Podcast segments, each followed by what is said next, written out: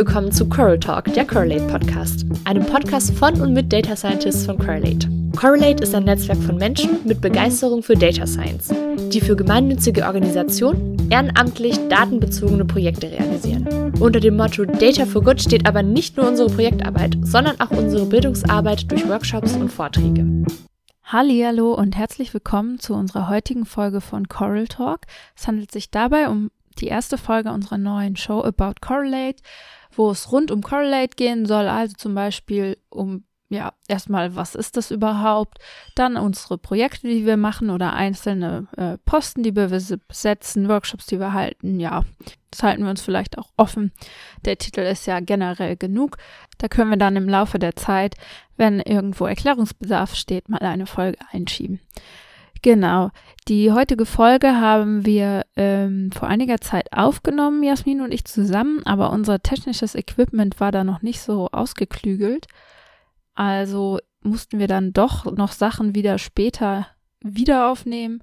Und ähm, deshalb hört man das vielleicht an der einen oder anderen Stelle, dass das da nicht ganz so nahtlos ineinander übergeht. Und wir hoffen, das nicht so schlimm. Aber der Inhalt ist gleich geblieben. Also es, nur der Ton wurde nochmal neu aufgenommen. Genau. Na dann wünschen wir viel Spaß. Ja, Correlate. Wie soll man das erklären? Also auf unserer Website steht, dass wir aus drei Säulen bestehen. Das ist die Projektarbeit, indem wir Projekte gestalten. Dann haben wir Bildungsarbeit und als drittes arbeiten wir daran, dass äh, Datenanalyse auch für die Zivilgesellschaft greifbarer wird. So, und erstmal zur Säule 1, das war die Projekte. So, Jasmin, du hast doch schon mal ein Projekt geleitet. Erzähl doch mal, wie das abläuft. Genau, das war so eins der ersten Dinge, die ich bei Correlate gemacht habe. Projekt läuft bei uns folgendermaßen ab. Erstmal treten wir natürlich in Kontakt mit Organisationen aus der Zivilgesellschaft, beziehungsweise sie treten in Kontakt mit uns. Und dann kommt erstmal ein etwas längerer Prozess, wo wir erstmal viel kommunizieren und erstmal abklären, was kann man denn eigentlich so machen. Weil wir natürlich erst mit dem Projekt starten können, wenn wir eine konkrete Fragestellung haben, die wir bearbeiten können ähm, und man mit dem Projekt dann tatsächlich auch was bewirkt am Ende. Weil wir machen das ja nicht nur zum Spaß, sondern wollen ja im Endeffekt auch dann eine Verbesserung für die Partnerorganisationen, für die wir dieses Projekt anbieten, ähm, dann erwirken. Das heißt, nach dieser Kommunikationsphase, wenn das, das Ganze dann steht, dann schreiben wir das Projekt in unserem Netzwerk aus. Das heißt einfach über den E-Mail-Verteiler, äh, über den wir dann unser Netzwerk erreichen. Und dann können sich Personen darauf bewerben und dann stellen wir eine Auswahlkommission zusammen, die dann nach möglichst gerechten Kriterien die Projektmitglieder auswählt. Und wenn das Ganze dann steht, dann starten wir meistens mit einem Kick-off, wo wir uns persönlich mit der Organisation und dem Projektteam irgendwo treffen. Meistens vor Ort bei der Organisation, dass man sich einmal als Team kennenlernt, gemeinsam plant, wie man vorgeht, nochmal Fragen mit der Organisation klärt ähm, und dann auch wirklich in die Projektphase starten kann. Wenn wir dann auf diesem Kickoff-Wochenende alles geklärt haben, dann findet sämtliche Zusammenarbeit normalerweise eigentlich nur noch online statt, also remote. Das heißt, jeder ist dann wieder in seiner oder ihrer Stadt. Und ähm, oft kommuniziert man dann über wöchentliche Telefonkonferenzen, dass man auf dem Stand bleibt, auch mit der Organisation zusammen. Genau. Und dann, wenn wir erfolgreich das Projekt abgeschlossen haben, haben wir noch ein paar Feedback-Prozesse von Correlate aus, und ja, dann haben wir ein Projekt beendet. Ja, ich denke, das war doch sehr ausführlich. Ja, ich habe das auch so äh, erlebt und wahrgenommen. Wenn ich eine Projektausschreibung gesehen habe, dann dachte ich eigentlich mal, ja, das ist ein cooles Projekt und ich habe auch, egal welches Level, kann ich mich da bewerben, um da mitzumachen. Also es gibt ja auch unterschiedlich erfahrene Menschen, die dort zusammengesteckt werden in ein Team. Und vor allem auch, dass nicht alles in der gleichen Programmiersprache immer passiert. Ich bin ja Team Python. ja, ich eher Team R. aber man könnte sagen, dass es einen kleinen R-Fanclub in Correlate gibt und äh, deshalb auch oft R-bezogene Workshops. Allerdings gibt es auch Python äh, Projekte und Workshops. Und äh, ja, das äh, finde ich gut, dass es so abwechslungsreich ist. Naja, und wo ich die Workshops angesprochen habe, da wären wir jetzt auch schon bei der zweiten Säule, nämlich der Bildungsarbeit. Was fällt denn alles unter Bildungsarbeit, Jasmin? Ja, äh, wie du schon meintest, ist ein wichtiges Ziel von Correlate, möglichst viel Wissen über Digitalisierungs- und Datenanalyse-Themen in der Gesellschaft zu verbreiten. Und daran arbeitet unser Education- oder Bildungsteam. Und zwar machen wir das in zwei verschiedenen Sparten.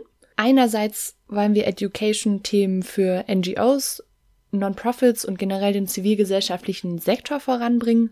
Und andererseits wollen wir natürlich auch die Data Scientists oder angehenden Data Scientists, Datenanalysten, Analystinnen weiterbilden und ihnen die Möglichkeit geben, noch mehr zu lernen.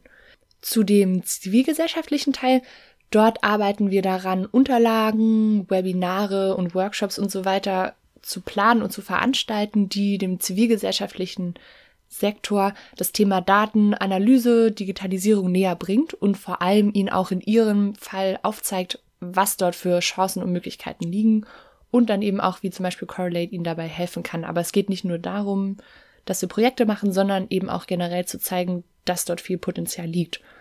Und dann der andere Teil ist eben die Weiterbildung unserer Netzwerkmitglieder, aber auch darüber hinaus. Wie in unserer anderen Sparte sozusagen auch, machen wir das auch über verschiedenste Formate.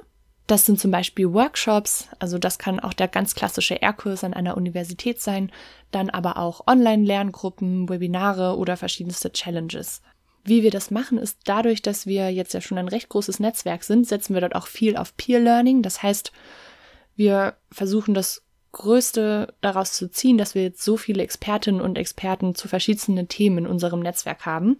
Das heißt, da schauen wir auch immer, dass Leute beitragen können, die möchten. Dann ein anderer wichtiger Teil unseres Education Teams ist auch dieser Podcast hier, den Lisa und ich hosten. Und zwar haben wir da zum Beispiel noch die Show Irgendwas mit Daten, wer noch nicht reingehört hat, in der wir berufstätige Data Scientists in unserem Netzwerk interviewen und sie zum Beispiel über ihre Jobs ausfragen, um so zu zeigen, was man eigentlich so in dem Bereich machen kann. Das ist übrigens auch unsere erfolgreichste Show bisher. ähm, genau, das heißt, es sind alle möglichen Themen und wenn jemand auch bei uns mitmachen möchte, zum Beispiel, kann er immer selbst Sachen einbringen. Also wir sind für alles offen. Deshalb, ja, hört einfach mal rein, was wir so machen. Was ich super finde, generell bei Correlate, aber woran wir auch als Education Team arbeiten, ist eben diese Einstiegshürde möglichst niedrig zu halten. Das heißt, wir wollen vor allem auch Anfängerinnen und Anfängern zeigen, dass Datenanalyse, Data Science Spaß macht auf jedem Kenntnislevel, dass man schnell Neues lernt. Und deswegen freuen wir uns auch, wenn Leute aller möglichen Wissenslevel zu uns kommen. Und gleichzeitig versuchen wir natürlich dann trotzdem auch den Personen, die schon fortgeschrittener sind, Möglichkeit geben, neue Leute kennenzulernen, die ihnen Neues zeigen können oder eben auch sich bei unseren Angeboten fortzubilden. Okay, jetzt aber erstmal genug von mir. Lisa, du bist ja jetzt auch schon seit etwas über einem Jahr bei Correlate mit dabei. Erinnerst du dich trotzdem noch, wie es so war ganz am Anfang? Also wie bist du denn eingestiegen? Vielleicht auch für die Zuhörerinnen und Zuhörer, die Lust haben, sich bei Correlate zu engagieren. Wie genau fängt man denn an? Ja, also ich habe mich erstmal beim Newsletter auf angemeldet. Und das würde ich jetzt auch so empfehlen für Interessierte. Und dann kann man erstmal checken, was so geht durch den Newsletter, was es für Projekte gibt und was gemacht wird in der Community. Es gibt natürlich auch Twitter und Facebook, wenn man das lieber mag. Oder man meldet sich zu unserem Slack-Channel an. Das geht auch. Kannst du vielleicht noch einmal kurz erklären, was genau Slack ist? Ja, das ist ein Nachrichtenprogramm, so ähnlich wie WhatsApp, nur mit mehr Struktur. Und da können Firmen oder Organisationen wie wir dort miteinander kommunizieren und ähm, haben halt so explizite, naja, wie Räume, um über bestimmte Sachen zu sprechen. Also es gibt zum Beispiel einen Hilferaum, äh, Help Channel, und da können Leute aus dem Netzwerk Fragen ähm, stellen oder um Hilfe bitten bei äh, Programmierproblemen, Fragen zu Studiengängen, welchen Master soll ich machen, wenn ich gerne das und das möchte später im Data Science Bereich. Vielleicht äh, werden dort auch äh, Jobausschreibungen gepostet, also dann nicht im Hilfe-Channel, sondern im Job-Channel. Es wird gepostet, wenn es Meetups gibt. Es gibt, wird gepostet, wenn es neue Bibliotheken gibt ähm, die irgendwie mit Data Science zu tun haben. Und insgesamt Leute halt die Kommunikation des Netzwerkes über ähm, über Slack, also vollkommen digital. Und die interne Organisation, also die Meta-Organisation, die läuft auch über Slack. Uh, Meta. ja, und Jasmin ist da auch aktiv. Erzähl doch mal, Jasmin. Ja, genau, also das sehe ich genauso. Man lernt wirklich super viel allein durch das Netzwerk. Aber der andere wichtige Teil ist dann natürlich die Organisation intern von Correlate. Und da ist Slack eben auch unser Hauptkommunikationstool, da wir uns hauptsächlich auch remote organisieren. Und von der Struktur her sieht das so aus, dass wir in Teams arbeiten. Also da gibt es zum Beispiel das Bildungsteam, von dem ich vorhin schon erzählt habe, in dem wir eben alle möglichen Workshops organisieren. Und dann aber zum Beispiel auch das Projekteteam, das sich dann um die Projektakquise kümmert und dass die Ausschreibungen auf den Weg gebracht werden und dann die Projekte auch betreut werden. Oder zum Beispiel auch das Infrastrukturteam, das sich um die technische Infrastruktur innerhalb von Correlate kümmert. Also zum Beispiel, dass wir ein paar Server zur Verfügung haben, dass unsere Webseite läuft und solche Sachen. Die Hauptarbeit findet also praktisch in diesen Teams statt. Jedes Team hat einen eigenen Bereich im Slack, also die sogenannten Channel, wo dann auch die Hauptkommunikation stattfindet. Ein anderes wichtiges Kommunikationsmittel bei Correlate, über das wir uns verbinden und austauschen, ist dann die Telefonkonferenz. Da gibt es einerseits eigene für die Teams, die dann individuell festgelegt werden, je nachdem, wie es den Teammitgliedern passt. Dann gibt es auch die größeren Telcos, nenne ich sie mal, die regelmäßig stattfinden, in der sich dann auch teamübergreifend über wichtige Themen ausgetauscht wird oder auch Entscheidungen getroffen, je nachdem. Wenn man jetzt also bei Correlate mitmachen möchte, dann am besten erstmal dem Slack beitreten, dann den Channel beitreten von den Teams, die man interessant findet, also PR zum Beispiel oder auch Education. da mache ich immer gerne Werbung auch für mein Team. Und der einfachste Einstieg ist dann eigentlich, wenn ihr der Onboarding-Update-Telco, die jeden ersten Montag im Monat stattfindet, beitretet um 20 Uhr. Das ist unsere neue Update-Onboarding-Telco, in der wir einmal am Anfang erzählen, was gerade neu ist bei Correlate, was wir so die letzten, den letzten Monat getan haben, gemacht haben. Und danach findet dann eine Art Onboarding statt, in der wir nochmal ganz genau erklären, wie eben die Teamstruktur aussieht, wie man am besten zusammenarbeitet, aber auch schon, was gibt's für offene Aufgaben gerade, wo könnten wir Hilfe gebrauchen. Also wenn man neu bei Correlate ist und einsteigen möchte, dann am besten erstmal in diese Telco, da erfahr erfahrt ihr alles, was ihr wissen möchtet.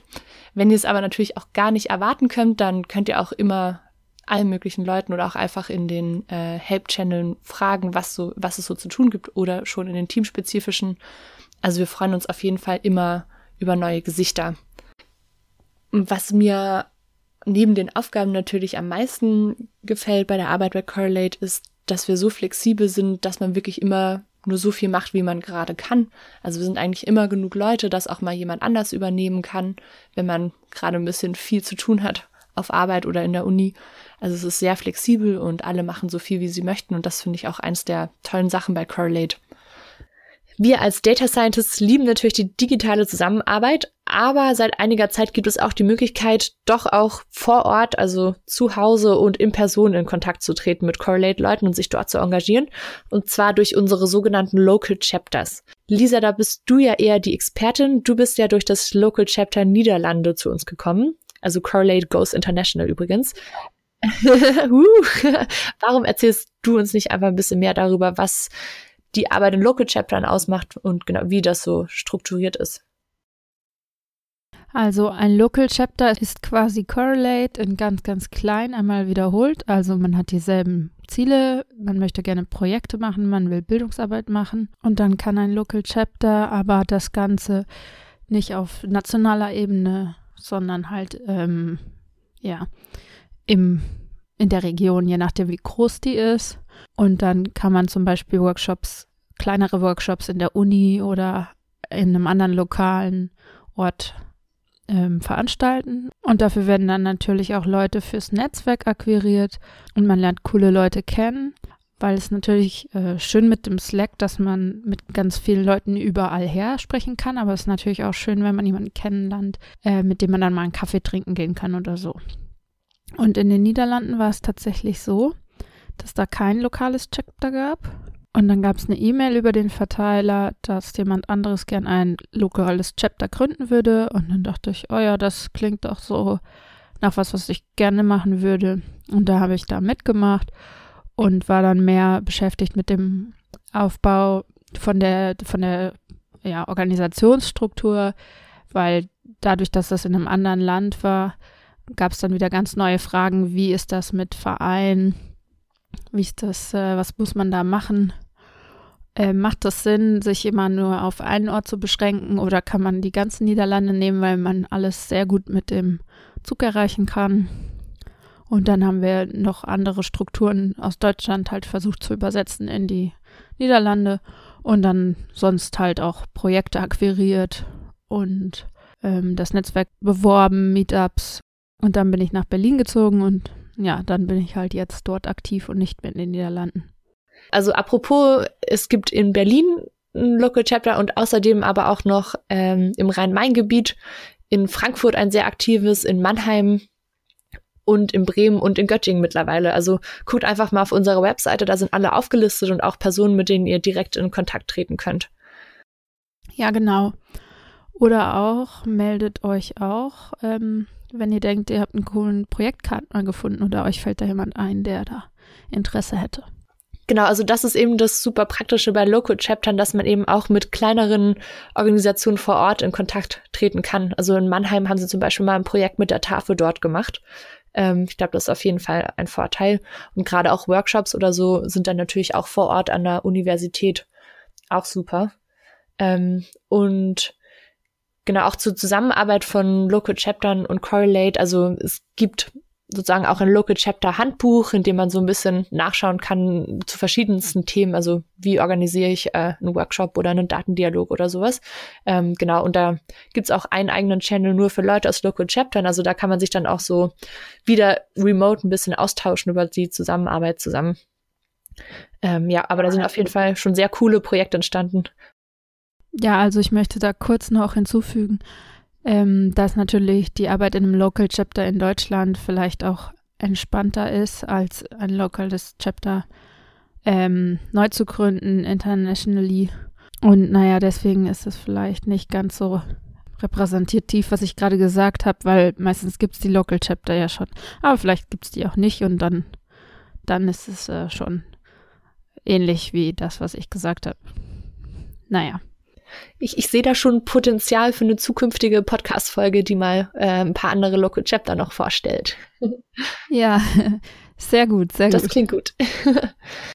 Und ganz zum Schluss müssen wir aber auf jeden Fall noch über eins der Highlights bei der Correlate-Arbeit sprechen. Und zwar ist das das alljährliche Meetup. Ja, also das Meetup war natürlich ziemlich cool. Also ich war dieses Jahr das erste Mal dabei, da war es in Berlin und das hat mir super gut gefallen und ähm, naja, also es gibt jedes Jahr ein netzwerkweites Meetup. Das findet jedes Jahr in einer anderen Stadt statt, sodass jeder mal kommen kann. Äh, dieses Jahr war es in Berlin, davor das Jahr in Mannheim, davor das Jahr in Hamburg. In Hamburg vor zwei Jahren wurde ich tatsächlich auch rekrutiert. Das war so mein erster Kontakt mit Correlate und dann bin ich geblieben. Gekommen, um zu bleiben, würde ich sagen. Genau. Boah.